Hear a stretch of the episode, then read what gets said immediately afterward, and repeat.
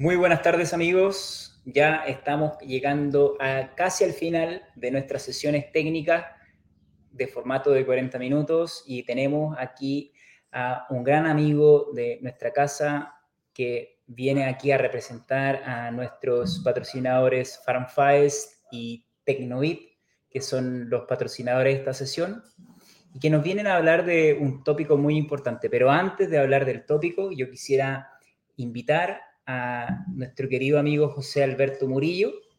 José Alberto es un veterinario que, según él, desgraciadamente tiene 30 años de experiencia, primera vez que escucho esto, un veterinario que tiene una, una, gran experiencia en porcicultura, él está en este momento radicado en España y actualmente actúa como encargado del soporte técnico hacia todos los clientes de eh, FarmFiles. Y hoy, José Alberto, primero preguntarte cómo estás.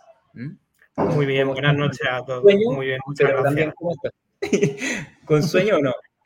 No, no, no, no. A ver, yo soy, yo soy madrugador. A mí ya a esta hora me gusta estar ya recogido, pero tampoco pasa nada. La excitación y, bueno, la, invitación que habéis hecho ya una ocasión para, para tener la adrenalina a tope y, bueno, a ver qué tal sale. Me alegro que te haga mucha ilusión. Me alegro que te haga mucha ilusión estar con nosotros. Y bueno, hoy hablamos a hablar de las estrategias nutricionales para la reducción del uso sistemático de antibióticos en las primeras edades. ¿Cuál es la experiencia europea? Así que, por favor, José Alberto, vámonos al lío. Cuando quieras puedes compartir tu presentación. Así que perfecto, yo te voy a indicar cuando la estemos viendo para que puedas comenzar cuando lo desees. Hay un botón que te va a aparecer al medio, le tienes que dar clic en ocultar, ¿vale? Vale, perfecto. Sí, ese botón, eso, perfecto. Cuando quieras te estoy viendo la presentación y adelante. Muy bien, pues muchas gracias Reinaldo. Eh, buenas tardes a, los que me oís en directo. Eh, buenas noches los que estáis en España y hola a los que me vais a oír en diferido. Espero que al robaros estos 30 minutos sean realmente provechosos. No sé si aprenderéis mucho o poco, pero por lo menos que sean entretenidos y que lo paséis un buen rato. Fijaros, eh, voy a lanzar una primera pregunta ¿Está usted involucrado en un plan de reducción de antibióticos en su compañía, en su granja o en sus granjas o en sus compañías que usted asesora? Entonces tenemos cuatro opciones. Si estamos inmersos en un plan de racionalización y buen uso práctico de los antibióticos, una más, digamos, más involucrado, que sería la segunda, además de unos objetivos eh, de, racionalización, también tenemos un objetivo de reducción temporalizado, es decir, en el tiempo eh, esperando. Eh, la tercera respuesta es no, nos limitamos simplemente a cumplir la legislación vigente de nuestro país. Y cuarta, no, hasta que no me obliguen, yo no voy a reducir su uso. Pues nada, esperamos y a ver qué tal.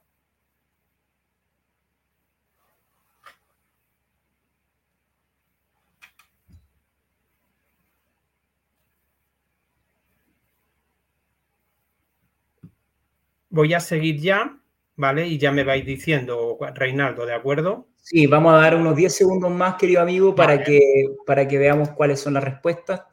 Ya te voy comentando que tenemos aquí, a ver, ya te digo. Vamos a dar un poquito más de tiempo porque veo que quieren... Mira, acá nos dicen que el, 60% de las personas eh, estamos inmersos en un plan, que es la primera opción de racionalización y buenas prácticas del uso de los antibióticos. El 15% dice, además, sí, y además con objetivos de reducción esperados temporales. Y el, 11, y el 20% dice, no, nos limitamos a cumplir la legislación vigente. Este es un 20% versus un 66%. Dos de cada tres sí están inmersos en un plan de racionalización. Pues felicidades. De acuerdo, me alegro. Bueno, pues seguimos con la charla.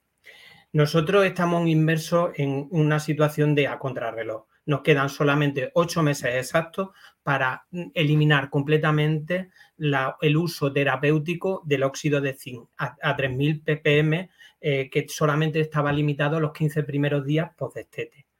Pero esto no se queda aquí. En ocho años, que ya sabéis que las edades del porcino son excesivamente cortas y ocho años son casi tres días, pues vamos a tener que reducir nada más y nada menos con 50%. Nosotros somos un país de que dejamos eh, todo para el final y entonces nuestro consumo de antibióticos es el doble del promedio europeo. Entonces nuestro esfuerzo será pues casi cuádruple con respecto a la media de los, de los países de nuestro entorno, de nuestros vecinos. ¿A qué nos vamos a enfrentar? Pues en el momento que reduzcamos van a aflorar todas las patologías y las patologías predominantes en el sitio 2, en el destete, son la diarrea post-destete, los procesos nerviosos, donde fundamentalmente es Streptococcus pero también todos sus secuaces, como puede ser Glacerella, eh, eh, o pueden ser también Mycoplasma yorrini, etc.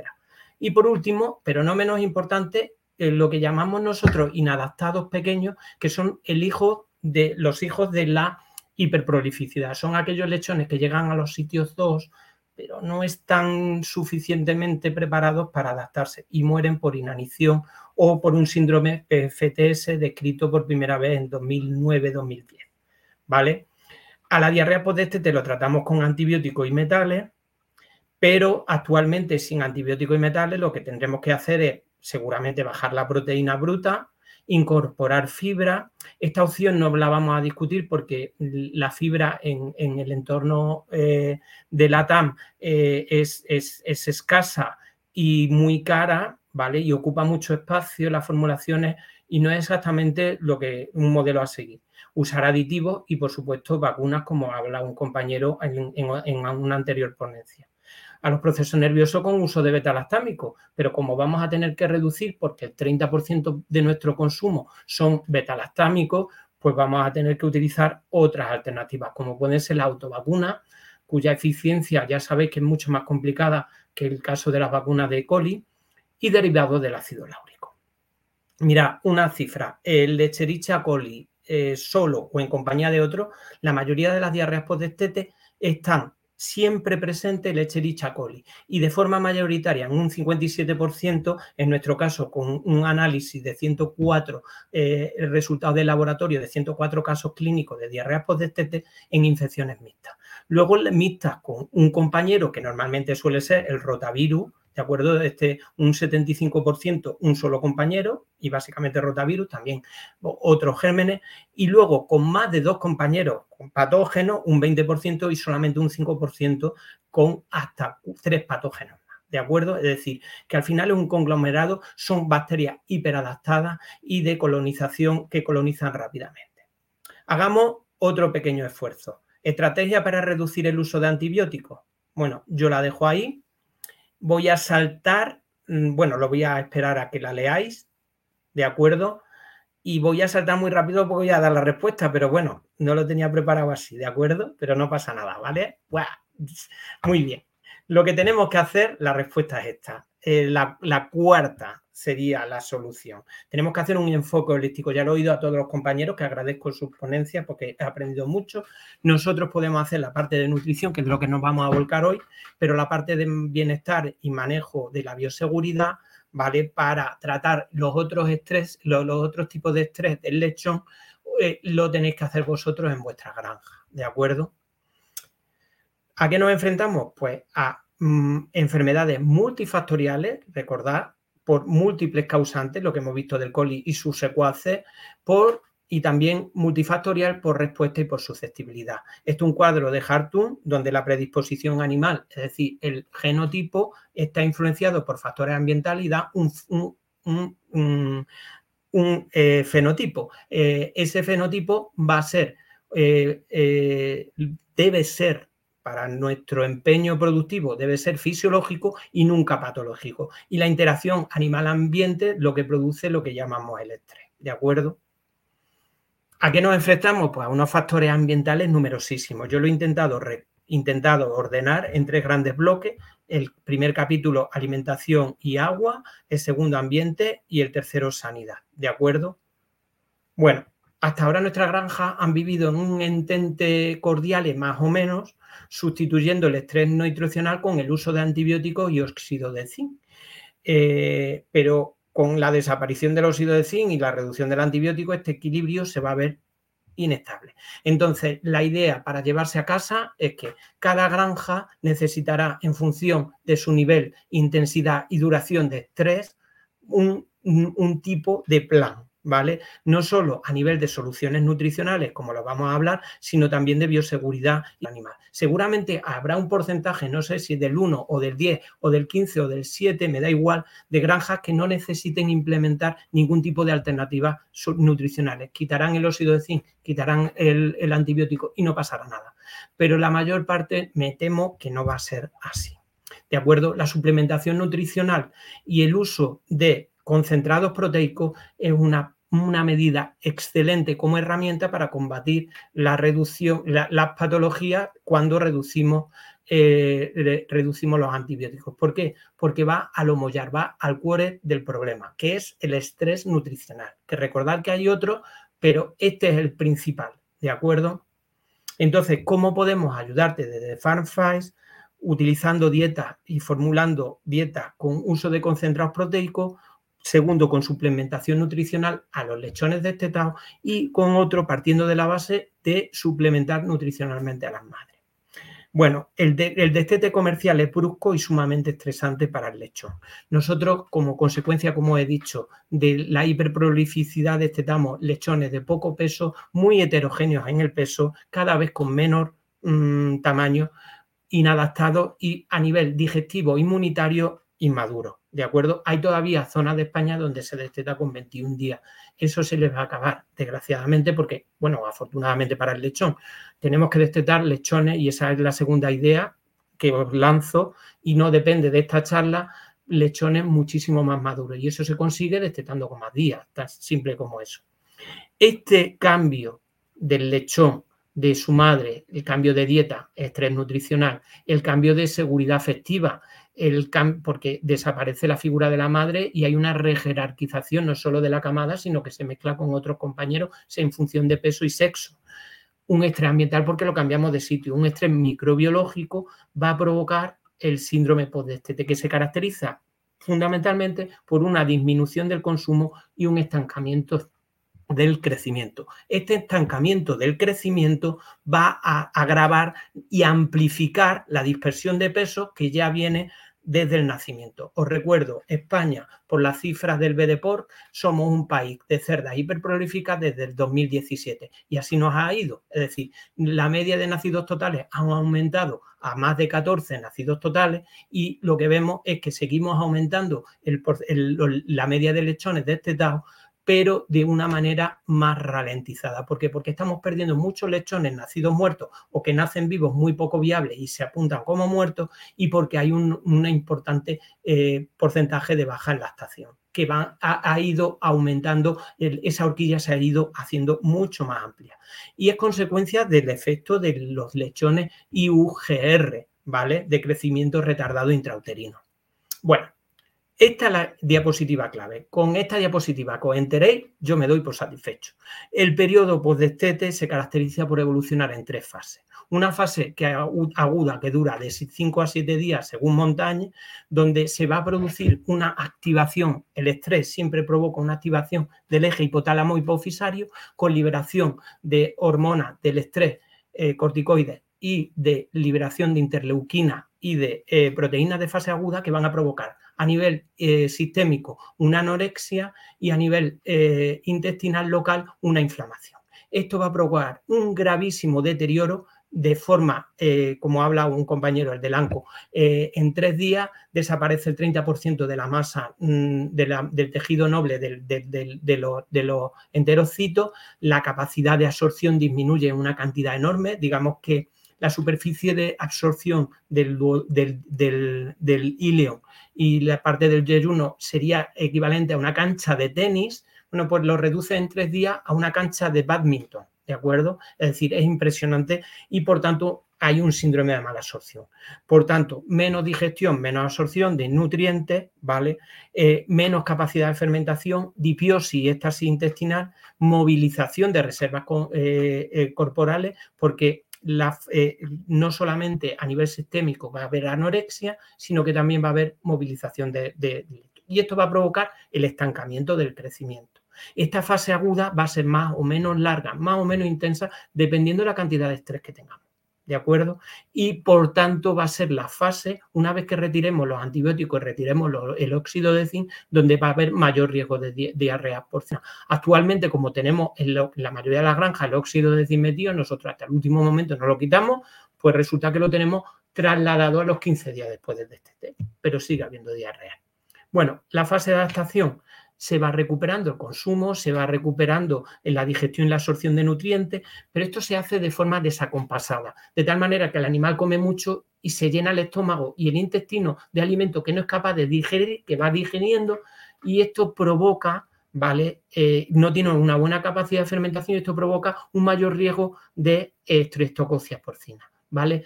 Eh, luego lo veremos un poquito. Y luego la fase de recuperación, y es que fijaros, hasta los dos meses de vida no recupera el lechón la velocidad de crecimiento que tiene, eh, que tenía justo antes del destete, ¿de acuerdo? En relación a su peso, ¿de acuerdo? ¿Esto qué quiere decir? Que esta fase aguda que varía, variará en función del peso y la edad al destete y de, las y de los factores ambientales estresantes. Y esto lo que nos recuerda es que tenemos que adaptar el programa de alimentación de nuestro lactoiniciador, de nuestro prestarter y de nuestro starter a esta fase. Luego tenemos que chequear granja a granja para ver en qué situación estamos.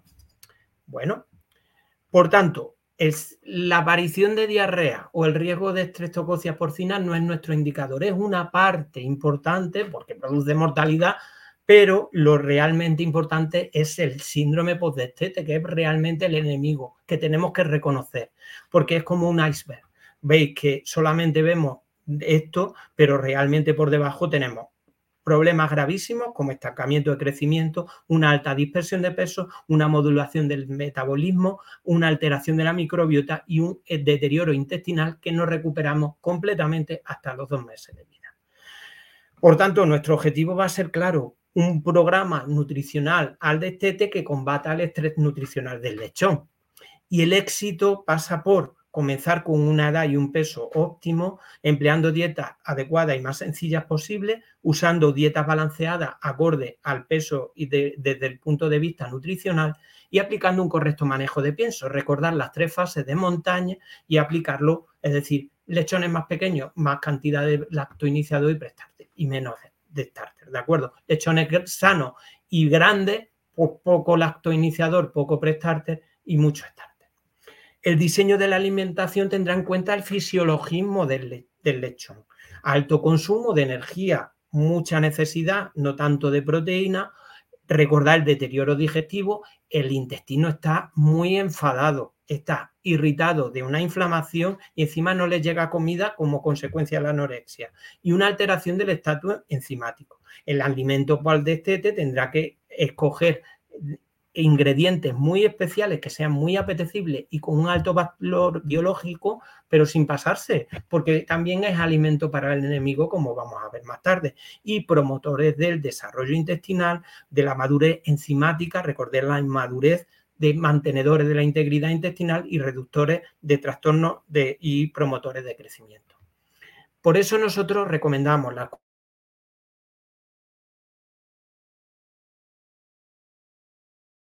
esenciales que necesita el lechón en el momento del destete. Diversificamos las fuentes de proteína. Recuerda que en la escuela europea somos de utilizar muchos ingredientes con un buen perfil de aminoácidos. Proteínas altamente digestibles que hacemos concentrados a la carta, que pueden ser 100% vegetales en caso de alimentación de, de, fábrica eh, multiespecie, fábricas de pienso, y sustitutivos del plasma y la harina de pescado, cuya disponibilidad y cuya calidad bacteriológica y contaminación abiótica a veces pues, está siempre eh, aquí con el, tema. Y son mejorantes estos de la, de la, inmunidad intestinal porque refuerzan la estructura de, eh, la, del intestino. ¿De acuerdo? Bueno, pues vamos a pasar a la suplementación nutricional al destete y vamos a ver que los aditivos son muy importantes y son sustancias, en principio, vamos a definirlas como no nutritivas. eh, por, el, por la EMA, por la Agencia Europea del Medicamento en nuestro caso, por la FDA en el caso de Norteamérica y por sus agencias de alimentos eh, en, sus respectivos países, que exigen eh, una lista positiva, es decir, son 235 páginas que te tienes que estudiar, ¿vale? Y que además, si no están, estás en situación alegal, no puedes usarlo, ¿de acuerdo? Y además su dosificación está regulada en general son mejorantes tecnológicos de los alimentos, que acaba de mi compañero antes de hablar, el, compañero de Trau, eh, de, los alimentos, de, la tecnología de la fabricación, o simplemente mejorantes del desempeño productivo, de la salud, inmunidad, microbiota intestinal, todo lo que le estábamos pidiendo al diseño de, dietas para lechones. Los suplementos, sin embargo, es un concepto que es totalmente distinto porque ya hablamos de nutrientes o de grupos concentrados de nutrientes que tienen efecto nutricional, disculparme, estoy un poco con la garganta seca, y además eh, están formados por también aditivos que enriquecen dietas básicas en situaciones carenciales o de estrés, como puede ser el estrés post-destete, y que por tanto no precisa dosificación. Lo podemos ajustar nosotros según lo que veamos. ¿de acuerdo? Según las necesidades y según el estrés. Mayor eh, estatus sanitario, menos cantidad de suplementos. Mayor peso al destete, menos cantidad de suplementos, ¿vale? Eh, eh, sí que se me olvida deciros que el concentrado proteico es muy importante que esté bien equilibrado el balance de aminoácidos esenciales. ¿Y esto para qué? Pues porque si las necesidades son de bajar la proteína, es muy importante que la relación valina lisina, que esto para las personas que no sepan nutrición no, no, no le importará, pero yo lo digo, no puede bajar del 70%. Con un 70% podemos bajar el nivel de proteína y el riesgo de padecer diarrea, como veremos luego. Bueno, vamos a los aditivos funcionales. Os he puesto en el centro los antibióticos, porque ya os lo digo, si estáis pensando que con un aditivo que probéis vaya a solucionar el problema, a lo mejor estáis de suerte. Podéis estar dentro de ese 1% o 10% de granjas que no necesitan gran cosa para solucionar el problema de la desmedicalización.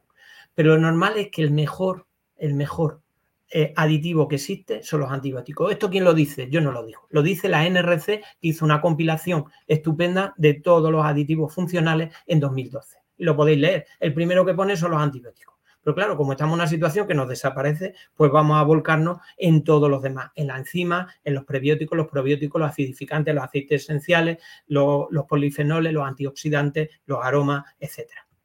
Bueno, ¿qué podemos aportar desde Farfai? La experiencia europea, sí, pues con una serie de suplementos nutricionales que nos darán un valor añadido y allanar el camino a la reducción de antibióticos anticolibacilares, pero también eh, betalactámicos. Y en el caso nuestro, pues para, para suplir la eliminación de zinc. Vamos a ver la suplementación nutricional en dos vías. Primero, partiendo de una buena base, vamos a intentar hacer un lechón de más calidad, de más homogéneo al peso y sobre todo de más salud intestinal. ¿Cómo? Pues modificando la microbiota de la, cerda. Y por otra parte, también hay otro eh, suplemento específico para conseguir esta homogeneidad de peso. No hablaremos de él porque en 30 minutos no nos da tiempo. Y por otra parte, suplementación nutricional de lechón post-destete para mejorar la microbiota y la salud intestinal. ¿Qué podemos aportar? Pues los tres, los dos de arriba y el de la derecha son los que, los que hemos diseñado para, desde, desde para mejorar o reducir los antibióticos anticolegiacelulares en su caso. Y el, el, de abajo, que es el prevento, a la izquierda, pues el que está encaminado para reducir los antibióticos beta-lactámicos. Recordad que suponen el 30% del consumo en, Europa y en España. ¿Vale? Bueno, pues pasamos al primero. Ingaso Secure es una alternativa, ¿por qué? Porque está basado en, en, complementar acidificantes con aceites esenciales.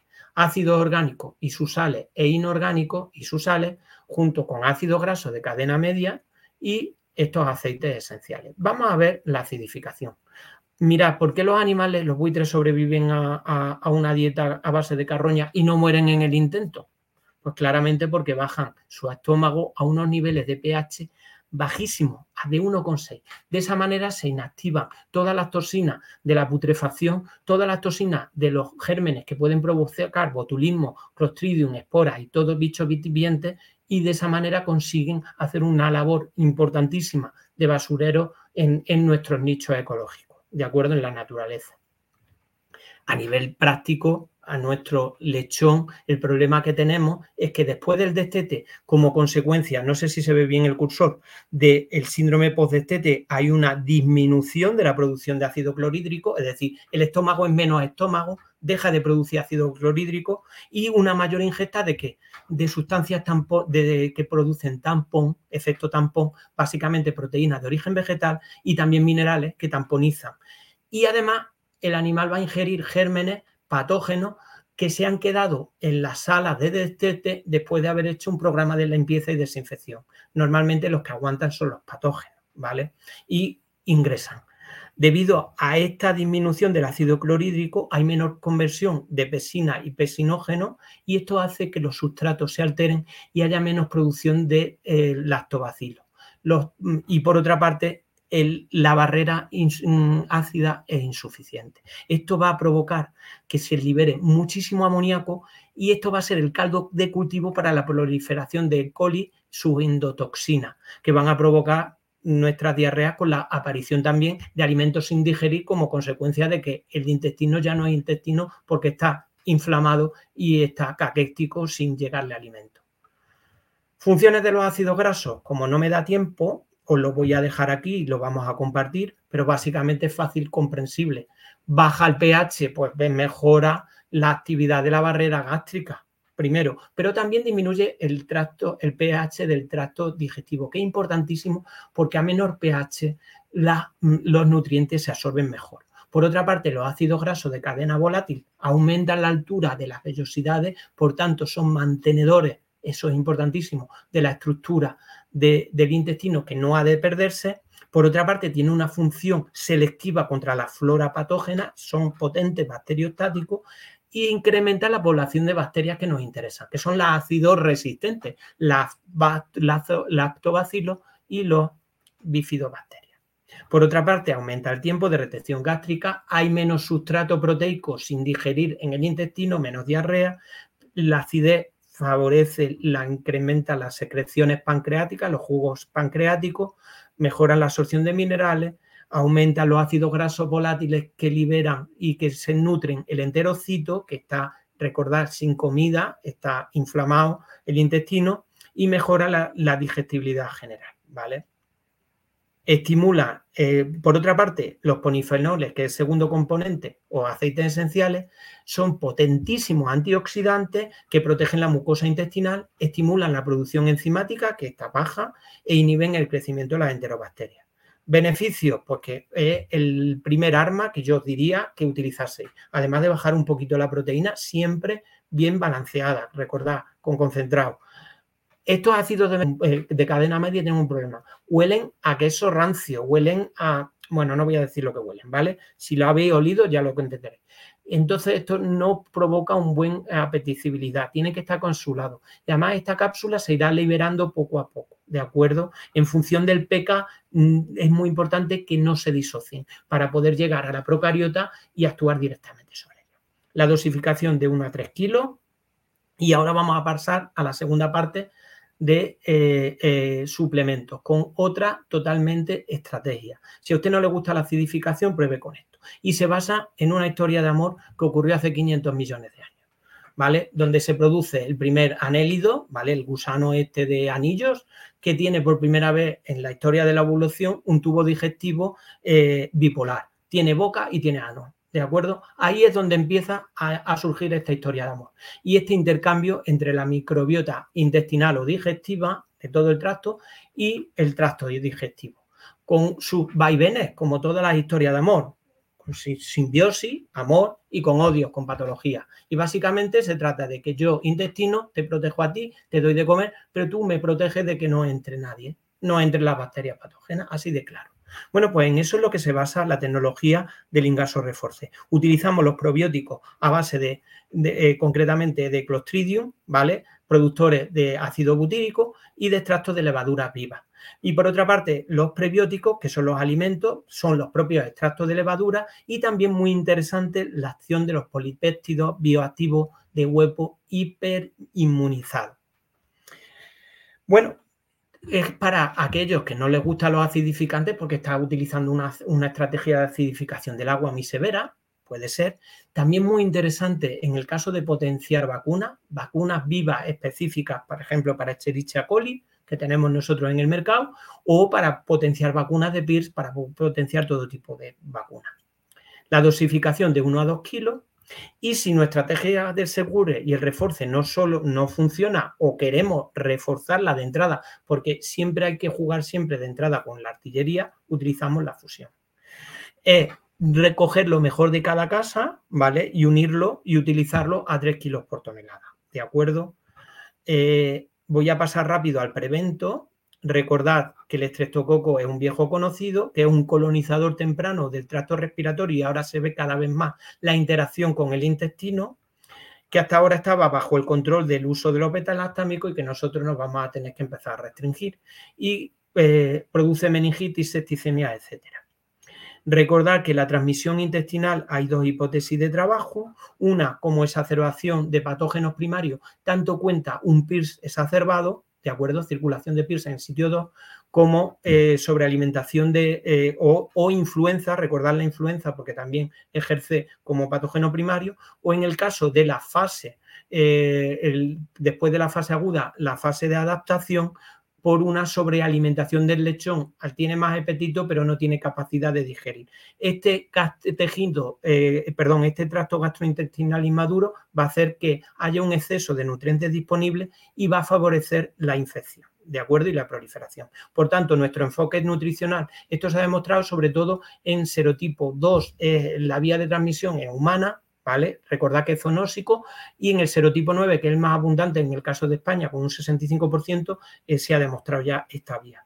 Por tanto, nuestro enfoque es controlar la población tanto de la madre como del lechón y mantenimiento de la función de la barrera intestinal efectiva es un suplemento a base de ácido graso de cadena media, un derivado que es el monoglicérido del ácido láurico, que tiene 25 veces in vitro demostrada su acción bactericida frente a Streptococcus suis y una mezcla también con aceites esenciales. Su dosificación aquí lo tenéis a la cerda y a la transición. Entendemos que es prevento y que tenemos que manipular la microbiota desde el principio. Y es muy beneficioso porque el ácido láurico pasa al lechón a través del calostro. Por último, la suplementación, creo que ya me he pasado.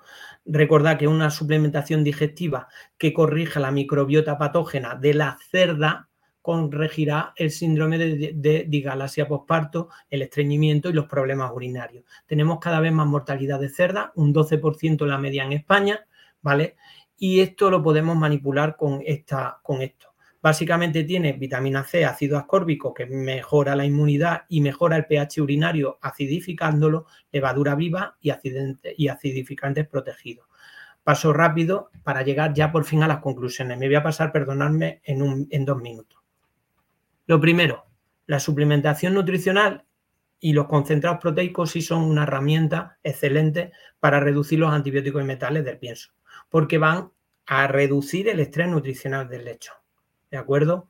Nosotros podemos ayudar a desmedicalizar cada granja y también a cada ganadero, a cada propietario, sobre todo ese 20% que me ha dicho, bueno, pues que yo voy a esperar o yo hasta que no me lo diga la ley, bueno, pues mm, eh, depende del antibiótico, ya te lo digo yo, tú necesitas ser desmedicalizado a nivel pues de, de, necesidad, porque a mí me pasaba lo mismo hace tan solo cinco años, no podía entender que esto pudiera llegar y sin embargo ha llegado y nos vamos apañando. Podemos ayudaros con este tridente, uso de concentrados proteicos, suplementación nutricional de este y muy importante, no olvidar nunca la, microbiota de la cerda y creemos humildemente, desde la humildad, ¿eh? creemos que hemos hecho los deberes. Porque 20.000 lechones desde 2008 que empezamos con el plan estratégico, hacer pruebas con lechones destetados, uno a uno, perdón, testados destetados y testados uno a uno. Y mañana, dentro de siete horas, cuando aquí se haga de día, y haya dos millones y medio de lechones utilizando nuestro programa de alimentación aquí en España solamente, pues no lo, no lo demuestran y es un dato consolidado. Nosotros somos muy apasionados del que el P sea menor que 0,05, pesamos los lechones, pesamos el pienso y utilizamos todas las técnicas disponibles y somos apasionados de lo que hacemos. ¿Estás dispuesto tú a hacer tu parte, la parte de bienestar y bioseguridad? ¿Vale? Bueno, yo solo os doy una imagen y con esto ya sí que acabo y ya me he pasado tres minutos. Enfoque holístico.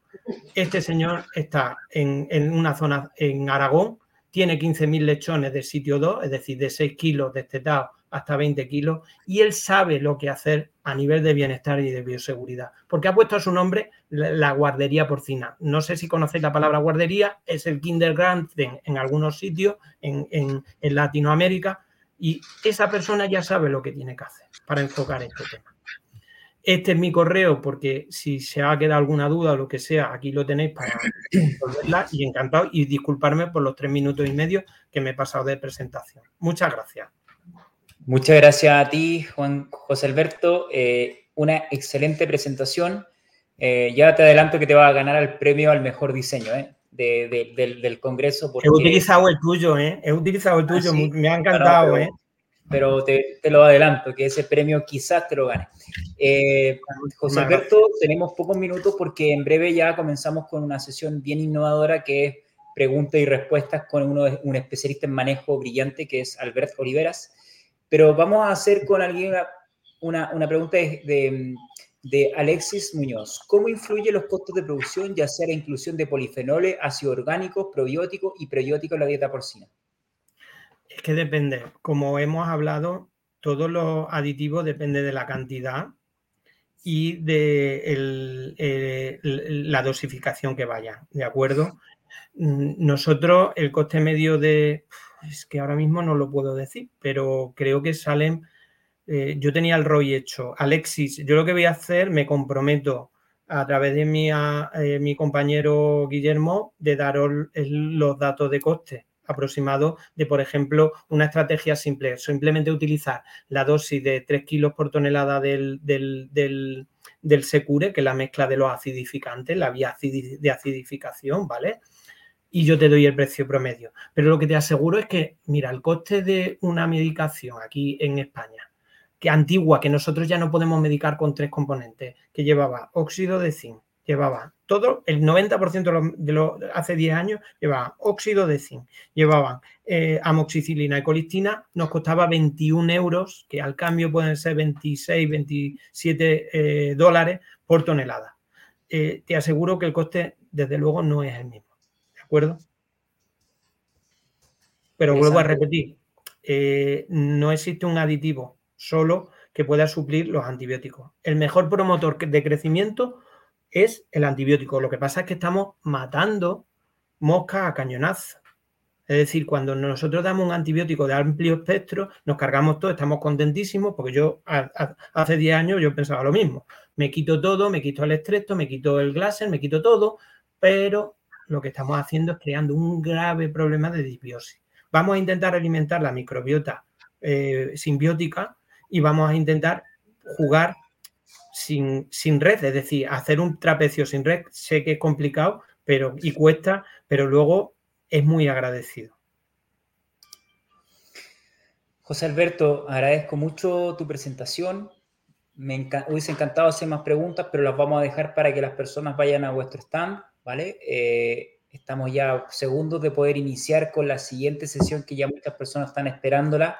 Así que te quisiera agradecer por tu entrega, por tu profesionalismo y esperamos verte el próximo año con una nueva sesión. Muchísimas gracias.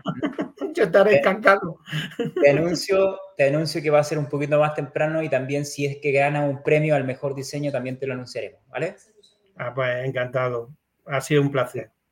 Comunicado muy importante para las personas. Nos vemos ahora con preguntas y respuestas de manejo. Específicamente responderemos cara a cara a las personas que quieran tener algunas dudas con un especialista brillante en manejo en eh, reproductora. Así que te envío un abrazo, José Alberto, y hasta pronto.